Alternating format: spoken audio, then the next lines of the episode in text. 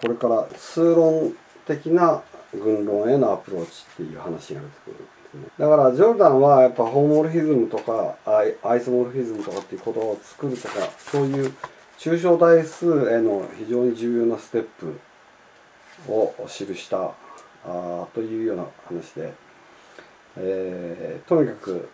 ガロアの偉大さと孔子の痴漢論というのは結論した非常に重要な一つの頂点にいうわけですね。でページが26の2.2.2アーベルグループ最初の、えー、と「アズノ」って言ってあるよすでにちょっと前に注意したように分子構文というので、えー、としかも根拠を示す「as」って入れて「as being noted earlier」っていうのがもうちょっと丁寧な言い方で。分子構文にだけで本当「as」なんかなくてもいいんだけどやっぱり「as」入れて分かりやすくしてるわけですよね。前に注意したように、えーえー、カカン軍の主な、えーシュタル源源はガウスの、うん、えー、デスクエジションス数論講義、えー、数論講義って言いますけど、はい。うん。をまあ、始めディスキュス・オーネスっていうふうに訳してもいいですけど、数論講義に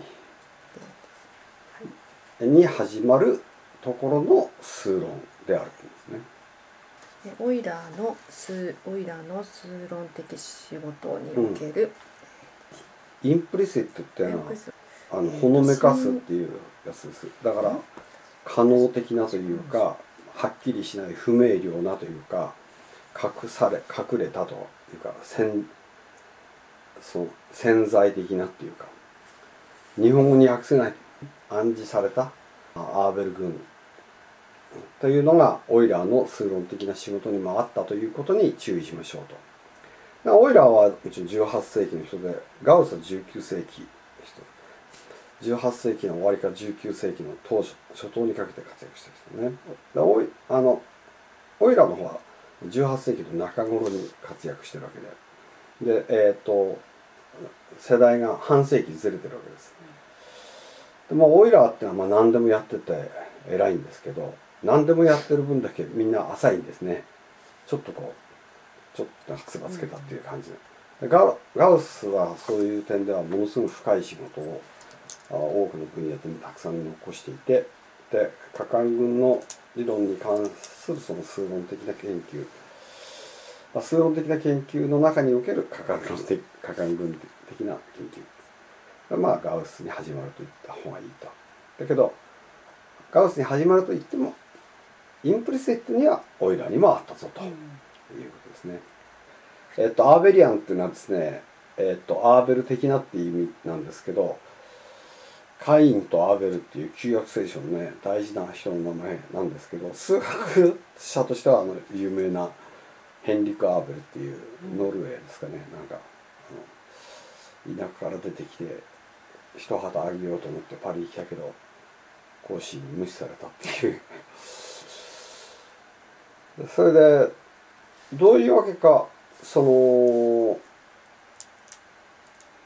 多分果敢軍という意味でアーベル軍というのはある時から誰かが使い出してそれに定着するんですね、うん、数学ではもうアーベリアンっていうのはコミュタティブと同じ意味ですね。軍で明示的にはつまり痴漢論とはインコントラストって正反対にっていうことですね。あのコントラストってこう補色みたいなことですよね。で、えー、痴漢論ではですねもう直ちにその軍論的な発想が出てくるわけです。ところが数論においては軍論的なあー思考方法っていうのははっきりと出てくるのは19世紀、まあ、1870年代になってからであると。面白いことですね。痴漢論では軍のアイディアがすぐ誰の目にも明らかになるのに数論では軍論的なアプローチが明らかになるのは後になってからであると。軍論という用語の明確な使用は一切ないっていうことですね。えっと、形容詞を否定するんだったら non-explicit ってうんなると思うですね no explicit use ってのは no use になるんですね。いやいや群という単語群という言葉群という術語って訳す言葉なんです術語って学術の術ですね。群という術語の明確な使用は見出せない。これこの間あれ？はい、コンテンポラリーはい出てますね。はい同時代のその時代のってことですね。当時の、ええ。理論とのとの関係性の中。関係性って言葉よく使う人いるんだけど僕日本語として正しくないと思うんだけどまあそれはいいとして、えー、とリンク連携が一切見られない本来だから痴漢論では軍論がもうすごい花開いて言ってるんだから痴漢論と数論とが結合してもいいはずなんだけどなかなかそれ結合は起こらなかったってことですね。その軍論の概念のとか軍論の理論とかってそういうのができていれば当然のことながらそれを数論に応用するっていうことがあってもいいはずなのになかなかそういうことは起きなかった。えー数論特に代数的整数論においてはまさに軍論が使われるはずなんだけどでもその軍論っていうのは常にそのインプリシットな形でしかなかった。でその具体例を一つ挙げましょう。ピカ主語はアルジェブリックナンバースより代数的数論は n が2より大きいとしてその時の x の n 乗プラス y の n 乗イコール z の n 乗というゼロでない整数非可解性つまりそのような xyz これ000だったらトリビアルな解が見つかるわけですよねあるいは例えば y が0として x と z 等しいとすればいくらでもあるわけですだからここで大事なのはノンゼロだっていうことなんですね xyz はどれもでそのノンゼロとして、この関係を満足するものが存在しないっていうこれがフェルマーの最終定理なわけです。有名な。でそのフェルマーの最終定理との関係で代数的整数論っていうのが起こるわけです。で分かりやすく言ってしまえばですねこの左辺 x の n 乗プラス y の n 乗ってこう因数分解すると x プラス y かけるナノナノナノってこう因数分解できますよね。でつまり左辺が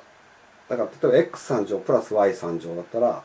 x プラス y かける x 乗マイナス xy プラス y の乗っていうふうに因数分解できるで高等学校で1年生でやたらこれ練習させられるんです。意味も分からずにかわいそうなことに子供たちはでもこれは実は馬鹿げててえっとそのえっと x プラス y かける x 乗マイナス xy プラス y の乗っていうこの二次の部分は x プラス y オメガと x プラス y オメガ次乗っていうふうに。わからなかった先生何だから x の次乗プラスプラスじゃないかマイナスか。Xy プラス y の次乗っていうのはまあこれ x マイナス2分のえっと1プラスマイナスルート3倍の iy プラスの場合と1マイナスルート 3iy こういうふうにこう因数分解できるんですね。でこいつが何かっていうと実はマイナス1の立方根の値になってるわけで。で、えーこういうところだからえっとこれを例えばこのゼータこうやってやるとこれはゼータの字をと。とならないか？これがゼータとするとゼータ字をこれゼータゼータ字をゼータ3乗ゼータんゼータゼータ字をゼータ3乗4乗5乗か。これがゼータ5乗になるんですね。でだからこれ x マイナスゼータ y x マイナスゼータ5乗 y こういうふうにこう因数分解できるわけです。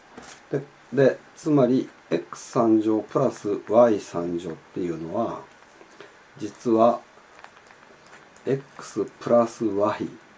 かけるこれ。ででそれイコール x プラス y かけるこれってなってでここで x プラス y っていうのは x マイナスえ x えっとマイナスうんとマイナスマイナス y っていうんですかね。マイナス 1y でつまりこのマイナス1ってやつとこのゼータっていうのとゼータ5乗っていうやつでもってちょうどこうきれいに因数分解できるわけです。でで実はそのえっ、と n が3の場合について x3 乗プラス y3 乗イコール z の3乗っていうそういう xyz が存在しないっていうのはこういうふうに xyz を表される。で一方片方は z3 乗と表される。そうすると両方がこういうのを代数的整数っていうわけですけどこの代数的整数で素因数分解みたいなものが2通りできるっていうことを意味していて素因数分解が1通りしかできないっていうことを自明だとすればフェルマーの定理は n が3の場合に成り立たなあの最終定理が成り立つということ。言い換えればこういう XYZ が存在しないっていうことは自明だっていうことに証明できるわけです。でこれが実はガウス以降の発見でで例えばこの x3 乗プラス y の3乗の因数分解っていうのはこっからここまでで高等学を置いてるんだけどそこが大事なんではなくてこの先に進むことが大事なのに、うん、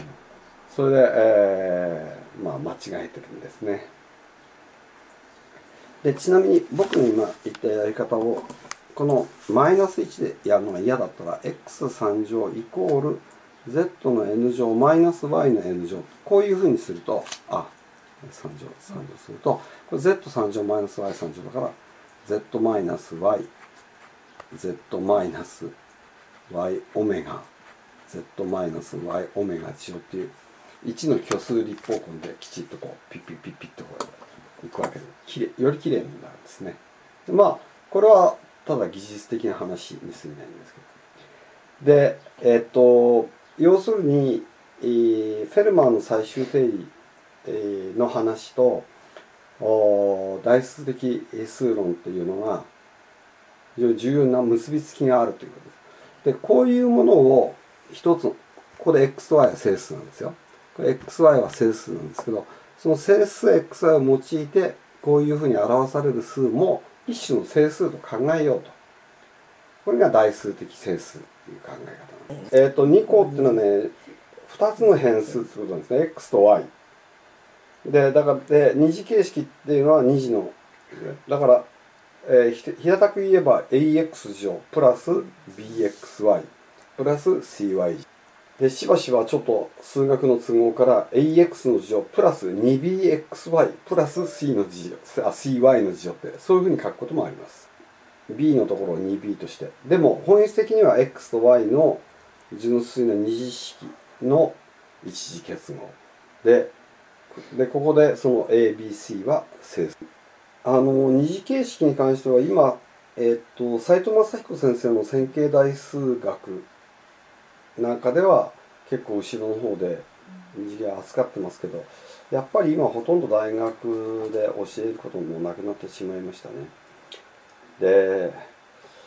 僕はあの放送大学で非常に単純な例について、えっ、と二次形式を使って、えー、二次曲線とか二次曲面がこうやって分類できるってやってるんですけどそれは比較的なんか、えー、初めて二次形式が分かったっていう評判は良かったですね。で、えっ、と要するにえっ、と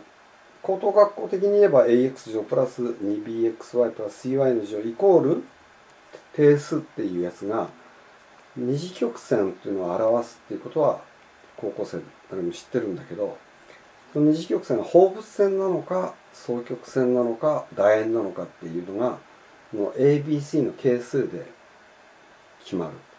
あごめんなさい。僕言い方間違えた。AX 乗プラス BXY プラス CY の事乗イコール D イコール R とか別の文字にしないとダメですね。でもうちょっと分かりやすく言えば AX の乗プラス 2BXY プラス CY の事乗イコール D でもいいです。例えば皆さんがよくご存知の n の方程式というのは a と c が等しい値でで b が0でで a と b と r の値が等しいっていうのはまあ r の値等しくなってもいいんだけど n ですね。で a と b がともに正で b が0で R も正っていう時は楕円を表すとか。A と B が異符号で B が0であれば双曲線を表すという。そういう簡単な分類がありますけど実はそのいわゆる判別式で B 乗マイナス AC とかあるいは B 乗マイナス 4AC の値でうん判定できるっていうのを、まあ、昔私が高校生の頃は高校生の常識だったわけです。レスプロシティっていうのはねあの相互法則っていうんですけど、えっ、とあの平方乗用の相相互法則っていうのがすごく有名なんですね。でこれについてはどうせどっかで出てくるのでそれであればいいでしょう。平方乗用の相互法則っていうのは初等的な整数論の、まあ、一番の目標にあるような重要なあ理論で、えーあのこれについて、えー学ぶことはなんか、うん、高等数学の入門として非常に良い話だと思うんですけどそれが工事、えー相互法則工事べき乗用の相互法則。ガウス。相互？相互。相互法則お互いに。うん、A が B に対して平方乗用であれば B は A に対して平方乗用であると、A が B に対して平方乗用でないならば B は A に対して平方乗用でないっていうそういうお互いにその平方乗用っていう関係あるいは平方乗用でないっていう関係が移り合うっていう非常に深遠な関係なんですね、うん例えばね分かりやすい例でいくとですね例えば3っていうので割った乗用3で割った乗用って考えたんですよね、平方数を考える2人が4でしょ？3で割ると1余るですね。5が253で割ると1余るですね。6636で割ると0余る。うんつまりある数の平方数は3で割ると0余るか1余るかどちらかで2余ることはないんですね。本当は3で割れば2もありうるのに。ええええ。うん。と思いませんか？だからさうん。例えばあと8だったら3で割ったら2余るわけですよ。うん。だけど3で割って2余ることないわけです。平方数の場合はへ、うん、平方、うんうん、乗用に関して。で、えーそういう時に2は3の平方非乗用であるっていうんですうんそれね1は2の平方乗用であるううんそういうふうに言うわけです。まあこういう古典的に有名な話があってこれはあの入試の数学にも結構頻繁に出てる問題なんですね。で高校生はそれ知らずにあのパターン認識で解解くっていうことをやってるんですけど、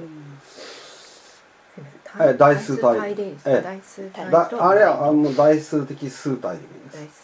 す。えっ、と代数体っていうのは代数的整数こういうのは代数的整数だって言いましたよね。X プラだからえっ、と一瞬分かりやすく書いてしまえば x プラス y オメガ。でここで x と y が共に整数と。こういうふうにするとこういうものは普通の意味で整数じゃないですねオメガなんていうその実数でもないものがついたりするしあるいは x プラス y ルート2とか x プラス yi とかそういうのもいいんですけど普通の意味での整数ではないんですけど、えー拡張された整数だっていうふうに考えるわけですね。でそれは代数的整数ってわけです。それに対してこの xy を有理数まで許そう。そうすると積や足し算下方で情報に関して完全に群をなすので体をなしてるんですね。でそれを数体代数的数体っていう。代数的数体ナンバーフィールド。そうナンバーフィールド。そう数体数体はい。でね、えーフィールドを体って訳すのが五感からしておかしいっていうのは当然でフィールドだったら体って訳さないですね。バッて訳しますね、でアメリカ人はフィールドって訳しちゃったので、まあ、フィールドってなってるんですけどドイツ語ではクルパーって体っていう言葉なんですね。フランス語でもコーですから体なんです。だから日本語の方がフランス語やドイツ語に近いですね。ただ英語とは遠いですね。だからフィールドっていう言い方は非常に意訳ですね。そうですね、うん。でもだけどその要するにフィールドっていうのは要するに子息に関して閉じてるっていうまあだからふ2種類の演算に関して群をなしてる。下方に関して群をなし情報に関して群をなしでしかも交換あいわゆる分配法則が成立する。うん、三実的特性っていうのはどういうことかっていうとまあ一番わかりやすく言えばそのさっき言ったように子息に関して閉じてるってことなんですけどそれはまああんまりにもくだらないことでえっとアリスメティカルプロパティの中で最も重要なのは例えばあの普通の整数 A と B ともに整数であるとして B がまあ正であるとします。そうすると必ず A イコール BQ プラス R ででこれ R は0以上で B 未満っていう。でこういうその Q と R が一時的にそ決まるっていう、えーこれは A を B で割った時の小と余りっていうふうに呼ぶっていうのが高等学校でもよくやる話なんだけどこれ、えー、とせこの整数というのを集合の持ってるユークリッド性っていうふうに言うんですね。でこういうユークリッド性があるかどうかってい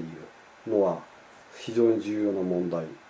それから素因数分解が一時的であるかどうかっていうのも非常に重要な問題であるわけです例えばですねこれもまたえらく有名な話恐縮ですが z はルートマイナス5かな。こういう代数的整数を考えます。これどういうことかっていうと x プラス y ルートマイナス5でここで xy は整数。でこういうこれ代数的整数なんですけどこの整数の世界ではあ素因数分解の一位性が成り立たない。なぜかというと6は 2×3 となるんですが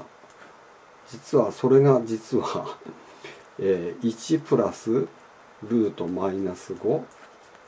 1マイナスルートマイナス5でこうやってやると、えーこれも素数これも素数これも素数これも素数。でも6がこういう2通りに素因数分解できてしまう。ということは素因数分解の一位性が成り立たないんですね。そういうそのまあ古き良き時代の理想が崩れる世界と崩れない世界があるっていうことがでしかもだから素因数分解の一位性もきちっと証明しなければならない大事な定理だっていうことが研究なの対象になってくるわけです。今高等学校でですねすごくナンセンスなのは約数とか倍数とか教えるんですけど小学生でも素因数分解を利用して最大公約数とか最小公倍数求めてるのでバカなんですね。つまり論理的に。素因数分解の一時性がなぜ成り立つのかっていうことを証明した後で初めて言えることで。だから論理的な順番がめちゃめちゃになってる。でそれがまあ学校数学の辛いところなんですね。えーでそういった事柄に関心が向いた一つのきっかけがフェルマーの大定理であり、えーガウスの整数論である。だからアリスメティカルプロパティっていうのはそういう数論的な諸性質。数論的なだから諸性質は単にだから加減上場に関して閉じてるとかそういうだけじゃなくて、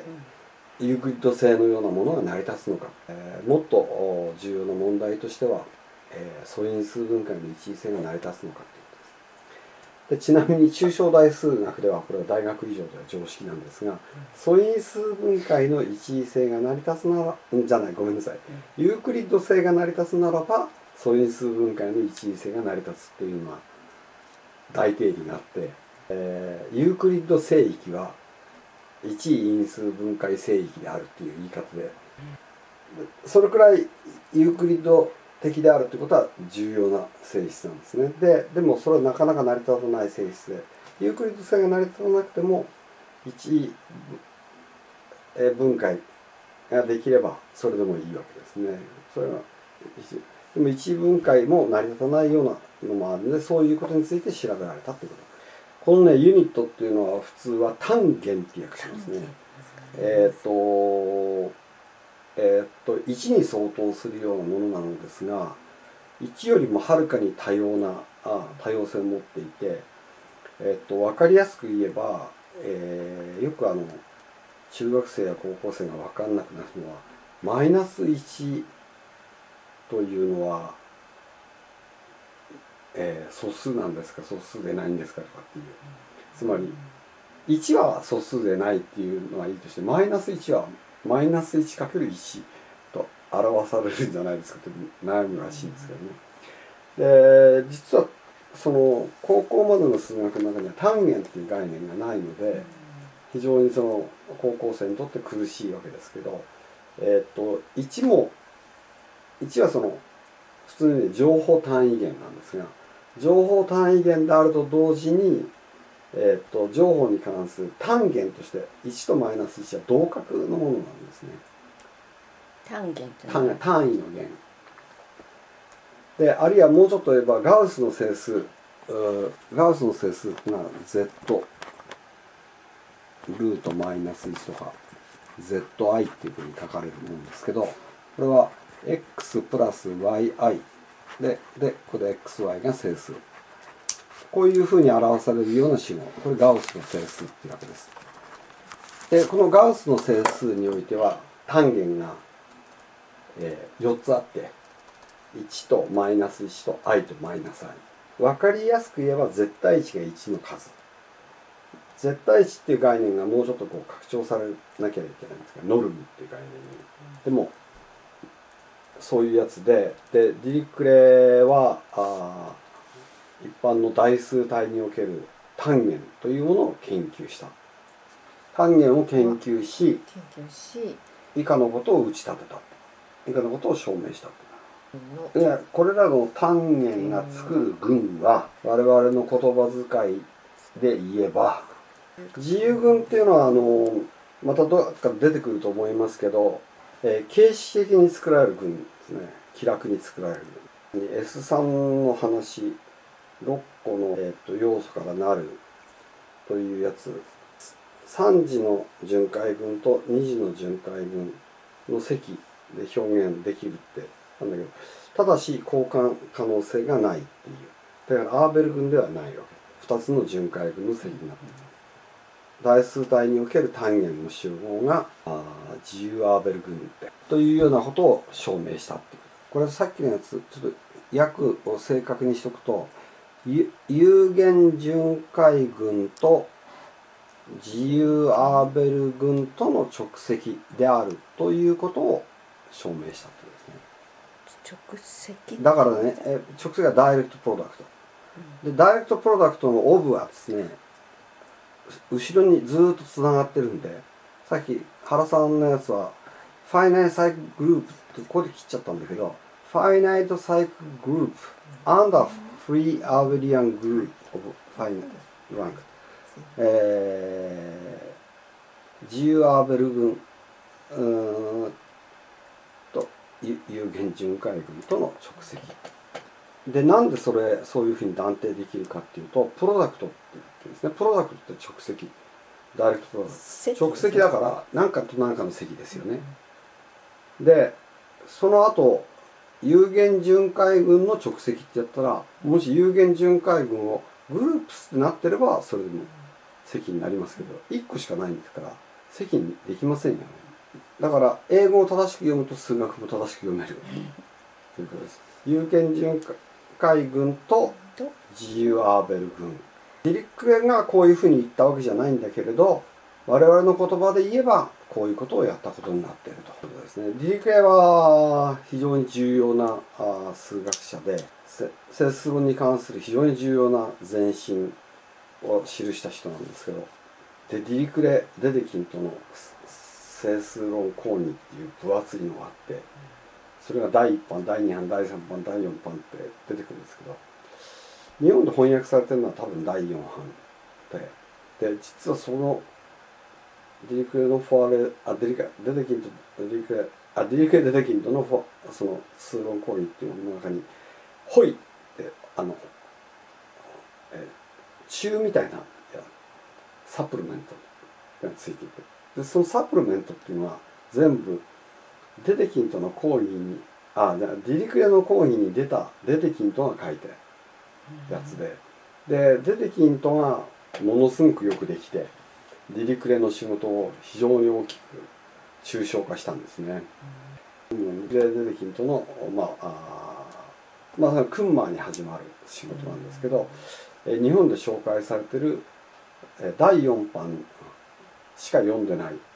人の勝手な解釈で間違ってるというまああの日本の標準的な数学者たちの理解に冷水を浴びせるような非常に良い仕事。イントロデュースがまずこの彼の言うところの、えー理念的な数。イデアルナンバーまあ英語だとアイディアルナンバーですね。でそのアイディアルナンバーっていう理念的な数っていうのはそ実際には存在しないわけですよ。リアルには存在しない。観念の世界にだけ理理念の世界にだけある。リソースの概念っていうのを導入したわけです。これは偉い話で目には見えない。しかし存在するってこう主張したわけですね。でそのそういう理念的な数っていうのを定義しそしてその理念的な数の間の同値関係を定義したんですね。理念的な数と理念的な数同士の間にこういう同値関係がある、という関係を定義した、えーでそしてそれによってリライブ導いた証明した。サイクルというのは塩分体、えーサイクルトミックっていうのは塩を等分してるっていうことですね、えー塩分体って訳してもいいかな、えーっと複素平面上の原点を中心とする単位円を n 等分数点、えーの作る組ですね。あでそのフィールドだからその弦を一つ持ってきてえっ、とだから x プラス y ゼータで xy は有理数って表されるようなそういう数体ですね。塩分体に対してリライブ導いたんですよね。そうそう導いて。何を導いたかっていうとこれあの前も言ったけどこれ後ろから託し上げると日本語らしくなくなっちゃうんですね。ある特定の種類のあいやある特定の性質を持った同値類の数を導いた。いや言われたじゃなくて我々の言葉で言えばそういうことだと。言わ我々の今日の言葉で言えば塩分体の類数と言われるところのものであると、うん、もっとまあその引き付けて言えばっていう感じですかね、うん塩分体のイデアル類群の異数イデアル類群類群。の類群の二次体二次体の、えー二次体というのは x プラス y ルート m とかってそういうル y ルート2とか。あの二次方程式から出てくる虚数を虚数とか有理数。だから z ルート2とか z がねこれ2次の、えー代数的整数ですね。でそれをこうここの z じゃなくて q 有理数にすると数体になるわけです。で、えーだから一番典型的なのはだから QI ってやつですね、えー R プラス SI ただし R と S は有理数っていう。だから実務も局も有理数であるような複素数全体でこれは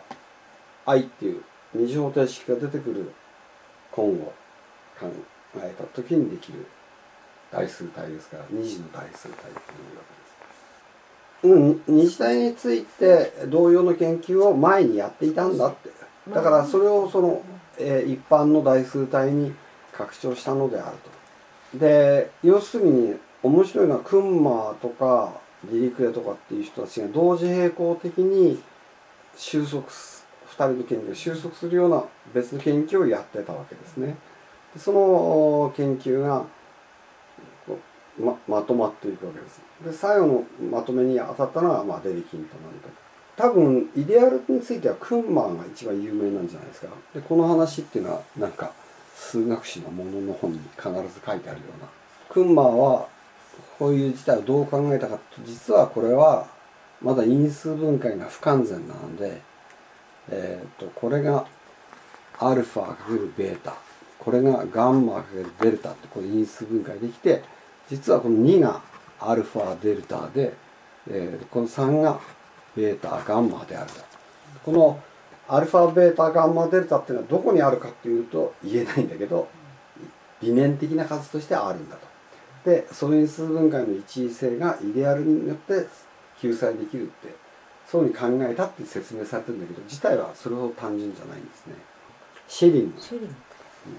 同種類の構造を探求したんですね。ええ。えっと all classes of forms その、えー、全てのクラス形式の全てのクラスが合成、えでそれから得られるところのある種の基本類。そのだから基本類っていうのがあってその基本類っていうのはその基本類を合成してやるとその他の全ての類が出てくるっていう。でそういうものが存在するということを見見つけていたっていう。すいません。シェリングはえー二項二次形式の同値類の作るアーベル群に対する一つの規定を見つけたということになる。分かりやすく言えば例えばあある類まあ例えば A1A2A3 点点点 AK として。でえっとそれの2の整数倍の和というような形で、えっと全ての要素が表されるっていうのがまあ規定の意味ですね。有限生成であるっていうか。あだからその有限生成のところの規定があるということです。その規定を組み合わせることによって他のものが全部表されるっていうことね。で規定の重要性なんて言ったらいいんでしょうか。例えばその線形代数的な言い方で言えば規定を見出せばその規定の線形結合で全てのベクトルが表されるその線形代数の言葉遣いをちょっと今は群論にちょっと用いてそのおアーベル群におけるう規定っていうのを見出したことになる、えーまず主語はクロネッカーね。で一般化が動詞ね。でその目的語はクンマーズワークですね。でその後ジェネラライズだから何々を何々に一般化するっていう。その後にちゃんと to があるわけです。よだからクンマーの塩分体の仕事を代数体へと一般化した。塩分体っていうのはですね、えー限ら非常に限定されてるわけです。塩分体っていうのはまあゼータっていうやつ。でゼータっていうのはゼータ n 乗したら1になるっていう。まあゼータは1でないとしてですね。でこういうそのえー、その辺の上の円筒分点の一つ。でそのゼータっていうのを持ってきて Q ゼータっていうのを考えた時に円分体っていうのができるわけです。でもお一般的な代数体っていうのは別にこのゼータっていうのはこの N 字方程式とかなんかに関連して出てくるやつだけどもっともっとこう抽象的な数でいいわけです。つまり一般に AX の N 乗プラス BX の N マイナス1乗プラス点点点点プラスなんとかイコール0っていう代数方程式が与えられた時に代数方程式の根に対してえー代数体っていうのは考えられるわけで塩分体っていうのはこの方程式がこういう特別な場合しか考えてませんからそのクンマ自身はこういう塩分体で考えた。で塩分体で考えたっていうことは当然のことながらフェルマーの定理が大定理がこう頭にあるわけですよ当然みんな。でもフェルマーの大定理からちょっと一皮むけるわけですね。それがクロネッカーの仕事で。クロネッカーが2の代数体、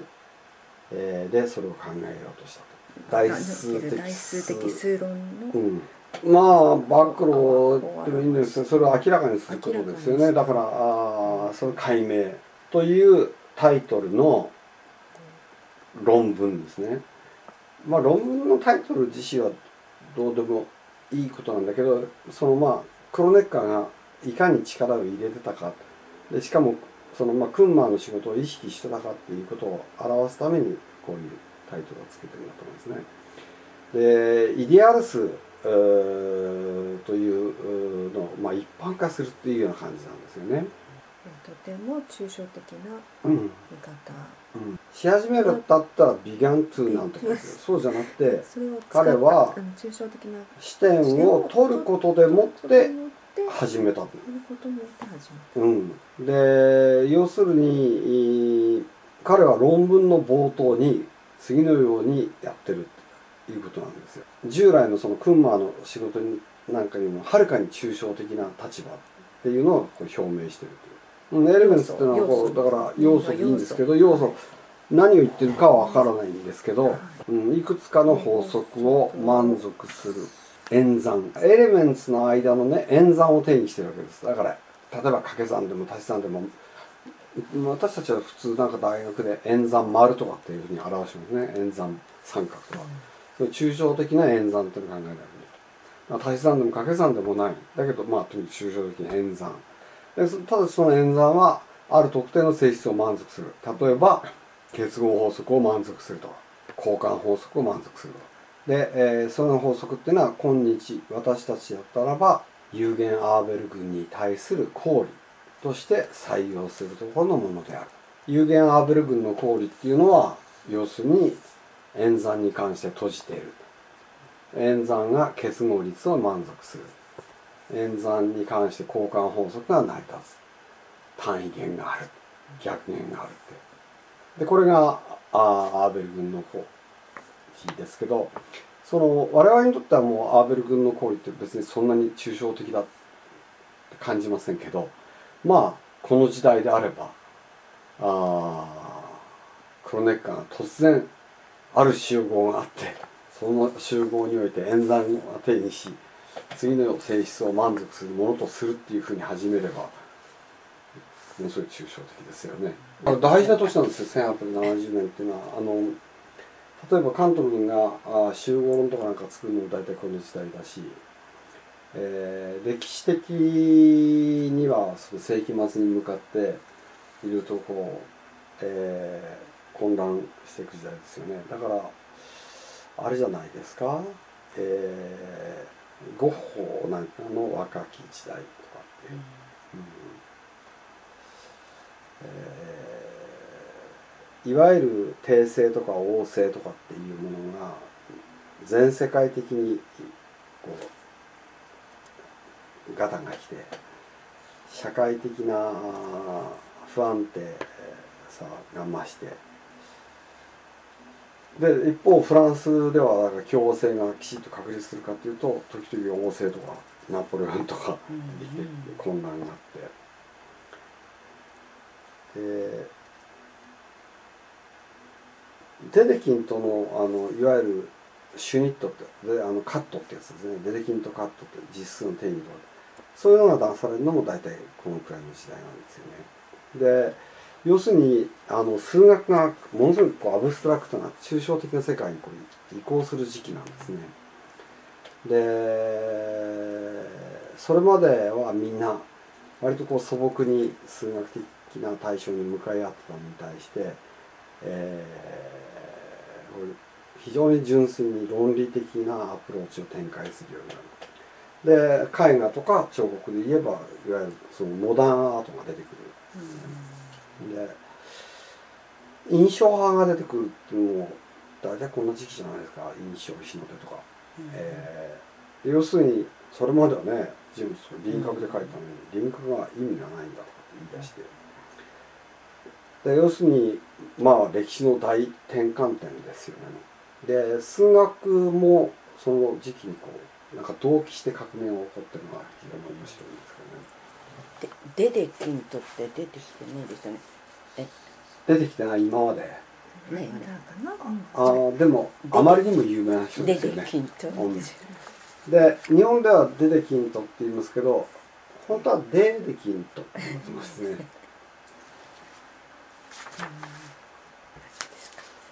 日本ではデデキントはもっぱら数学科の学生たちにとって有名なのは実数の切断っていう実数を初めて合理的に扱ったっていうので有名なんですけど本当は彼の重要な仕事はこの数論の方にある。シこれねシータダッシュだと思うんだな。これシータ1シータ2シータ3って書いてあるんだけど、あのー、シータ1シータ2シータ3でもいいと思うんですねこれ本物の現物見てみないと分かんないんですけどプライムっていう記号なんじゃないかなと思う。んだけどあー。ちなみに日本人はそのこのシータって S の発音で言うんですけど本当はフィーターなんですね。TH サウンドなんですね。でだからドイツ人だったらテータって言うんですね。フランスのとかドイツだったら。まあアメリカ人だとフィーターでアメリカ人の発音が日本人には S に聞こえるんで、うん、大体日本語のいろんな記号の読み方は英語のアメリカ人のを踏襲してますよね。で、えー例えばイプシロンっていう読み方するのも英語的な方言本当はエプシロンですね、うん、いいなんですかね、でああれはなんか僕はイプシロンっていう言い方するとなんか東北人がね EBC って言ってるような感じで、ね、あれ東北弁なまってるなだからまあシータうん。1シータ2シータ3でいいですよ。インフィニフィニップリーミね有限に多いって有限個のってことですね。であるとせよただしそれがどうなってるかっていうと次のような。どの2つに対しても with っていうのはね何にかかるかって言ったら with associate っていう動詞ありますよね。associate 何々 with 何々ってなるわけですね。何々と何々を結びつける。でこの場合はそれらのうちの2の2つに対して「a third」これ第3のって訳してはいけなくて最初のものとは同じであるかこどうなるか分かんない「a third」「the third」って。Th だったら th 定冠詞だったら第3の。だけど「a third」っていうのは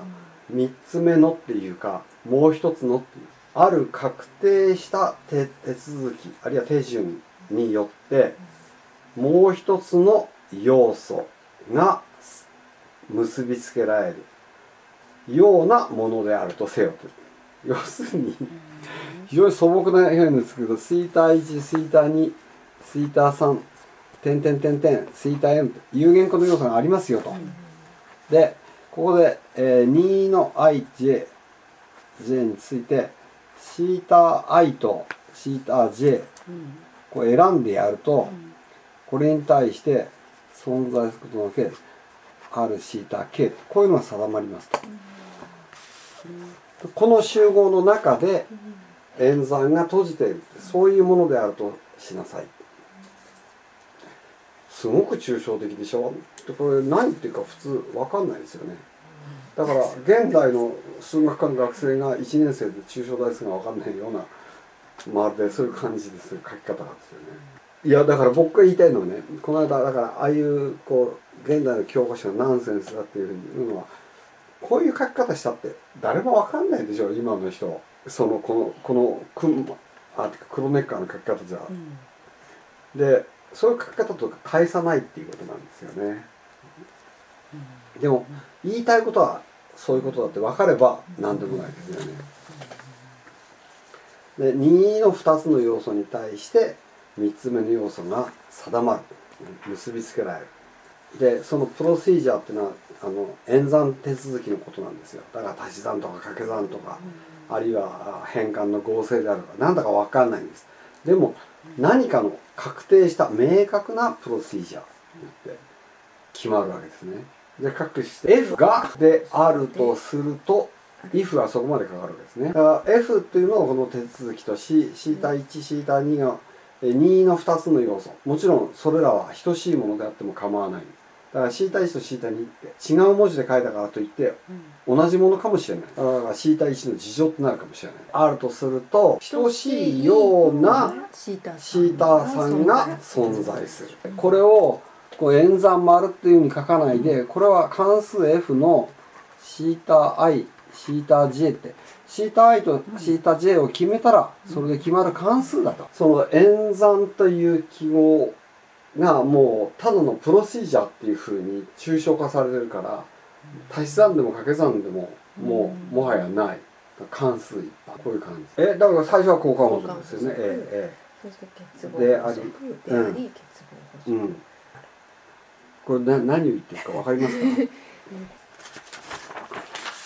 これ直直接書くとえっとシータ2がイコールノットシータ3ですか？ならば F のシータ1シータ2が異なることの F のシータ1シータ3っていうことですね。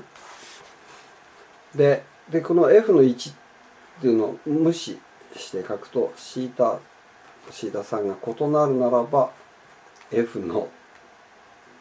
のシータ2と F のシータ3これも異なるということで一番大事な部分を書くと。でこれ対偶を取って考えてやると F のシータ2イコール F のシータ3ならばシータ2イコールシータ3ということですね。ということどういうことかっていうとこれはこの演算が単車である。単車であるっていうのはどういうことかっていうとおこのこれにシータ1かかってるわけですけどシータ1シータ2イコールシータ1シータ3であるならばシータ2イコールシータ3であるこれが言えるってことは両辺をシータ1で割ることができるってことですね。シータ1の逆弦が存在するっていうことと同じことを主張してるわけです。ででもそういうふうに書いてないわけですね。すごくアブストラクトで分かりづらいですね。ワンスっていうのは？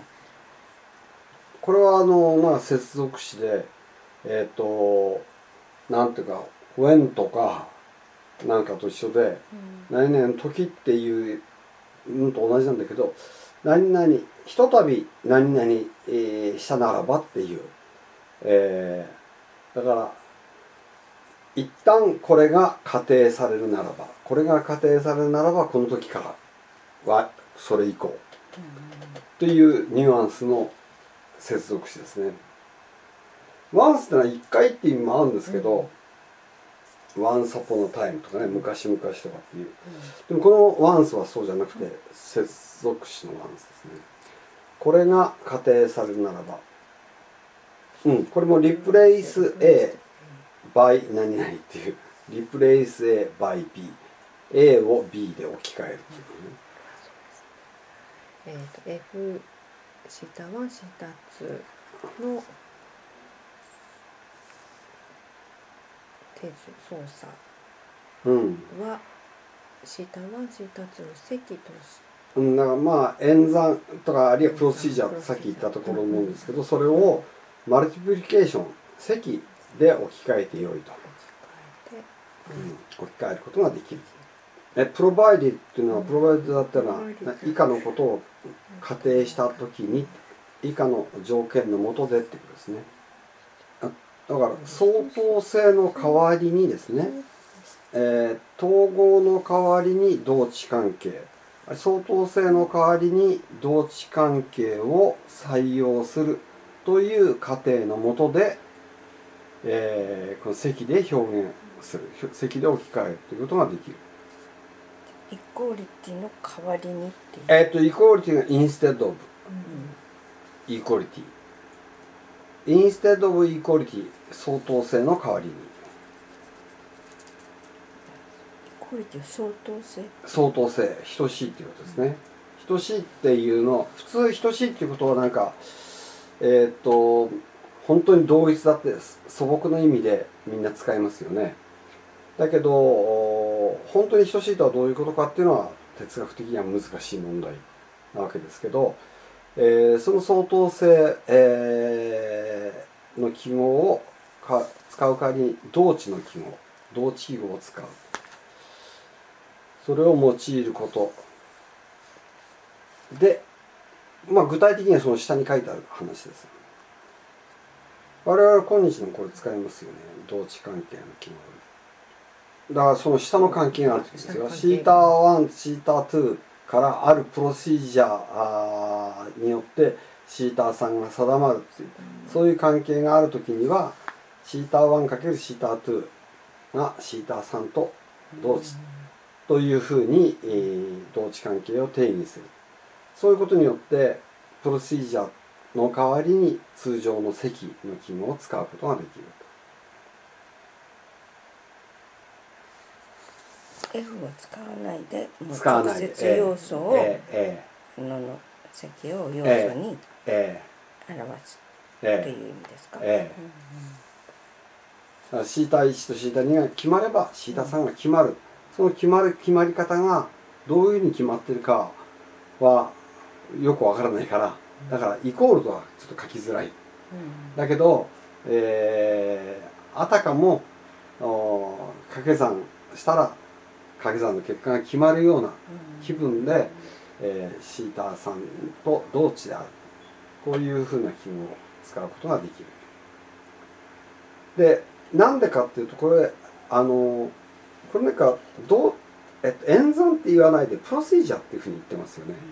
で F っていうのも何言ってるのか分かんない。プロシージャー。なんかこうシータ1とシータ2を入れたらぐちゃぐちゃぐちゃぐちゃ混ぜてでシータ3が出てくるって。その途中のプロセスが何だか分かんないわけですね。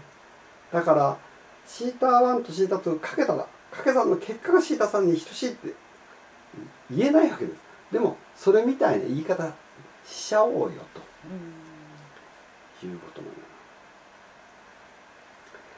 その演算結だからイコールっていう関係を多くの人は非常に素朴に A と B が等しいっていう意味だというふうに思ってるんですね。ででもこれがそうでないっていうことは例えば 2+3 っていうのは5ってこう書く時に小学生でもやりますよね。2+3 と5は何で等しいのかいうふうに言うと本当はよくわかんない例えばまあ子供だったら2に123って例えば5になるでしょってまあ例えばそういうふうに説明しますよね。まあ、その小学生はそれでもいい。でも、えー、例えばその、えー、ペアの中で言ったら足す3というのは2の次の次の次の数であると。で2の次の次の数は1の次の次の次の次の数である。でこれは実はあ5という1の4個次の数次のと等しいっていうことを意味するっていうことだっていうふうに説明することもできる。ででもそうということだからそこまで説明すると2と35がまあ等しいっていうことが証明されるんですけど記号としては意味は違うわけですね。2の次の次の次の数と1の次の次の次の次の数が等しいっていうのは2がたまたま1の次の数であったからで。2たす3と等しいのはあくまでも2たす3なんですよね。で小学生に僕よくねこういうふうに書いてみろって問題出されたら2たす3 2たす3 だって等しくなきゃいけないんでしょって小学校先生困ると思いますね。これ説明できる先生いないと思うんだよ、うん、でも例えばそのえっ、と同値関係だと。我々は 2+323 というやつと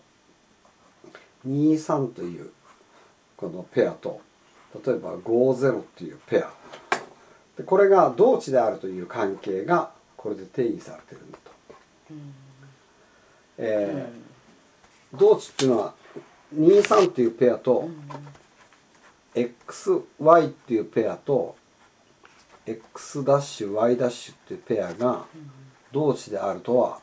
X と Y ダッシュを足したものと X ダッシュと Y を足したものが等しいことであると。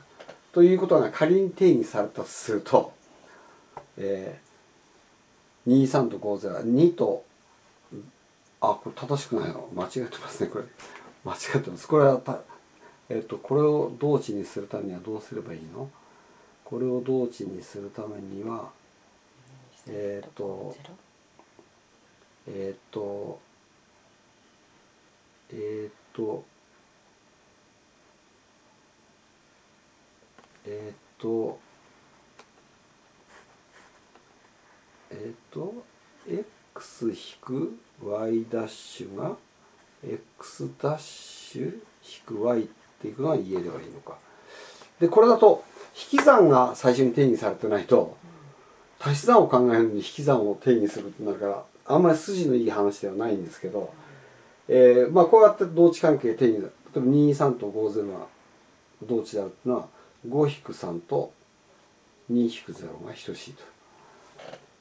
だから引き算が先に定義されてればでもこれあんまり筋が良くない話であんまりこれはちょっと不適にしましょう。えっと要するに演算した結果等しいっていうことをものすごく抽象的に考えるとすればそれはプロセージャーとしか言いようがなくてそれを関数記号を流用して F っていうに表したとしても本当の意味での相当性ではなくてそれは同値関係というふうに言うべきだっていうふうにこの結果は言ってるってことですね。イコールではなくイクイバレンスそう。いけばそう。同値性、えーイークオリティよりもイクイバレンスはちょっと緩いんですね。例えば例えば例えばの話ですけど、えー三角形があー合同であるっていうのと三角形が相似であるっていうのとが例えばえっ、と相似っていう関係の方が緩いわけですね。で合同っていうのがまあ等しいということに対応するとすると相似っていうのはまあイクイバレンスに対応すると。イクイバレンスの時はエンプロイっていうのを使うんですエンプロイは単にあの我々単にそのイークオリティを統合を使う代わりにイクイバレンス同値記号を使うという。用いるっていうのを数学では記号を使う時は言う通りですね。雇ううん。なんでエンプロイって使うのかな？エンプロイそうですね。まあ普通高等学校まででは人を雇うっていう。金の世界になっちゃうんだけど本当はエンプロイってもともと金の世界のことじゃなくてえっと、要するに軍の公理とかっていうのもこういうふうに非常に抽象的に、えー述べているというのがまあ非常に印象的ですよね。で要するにもう痴漢の軍とか、えーその大数的塩分体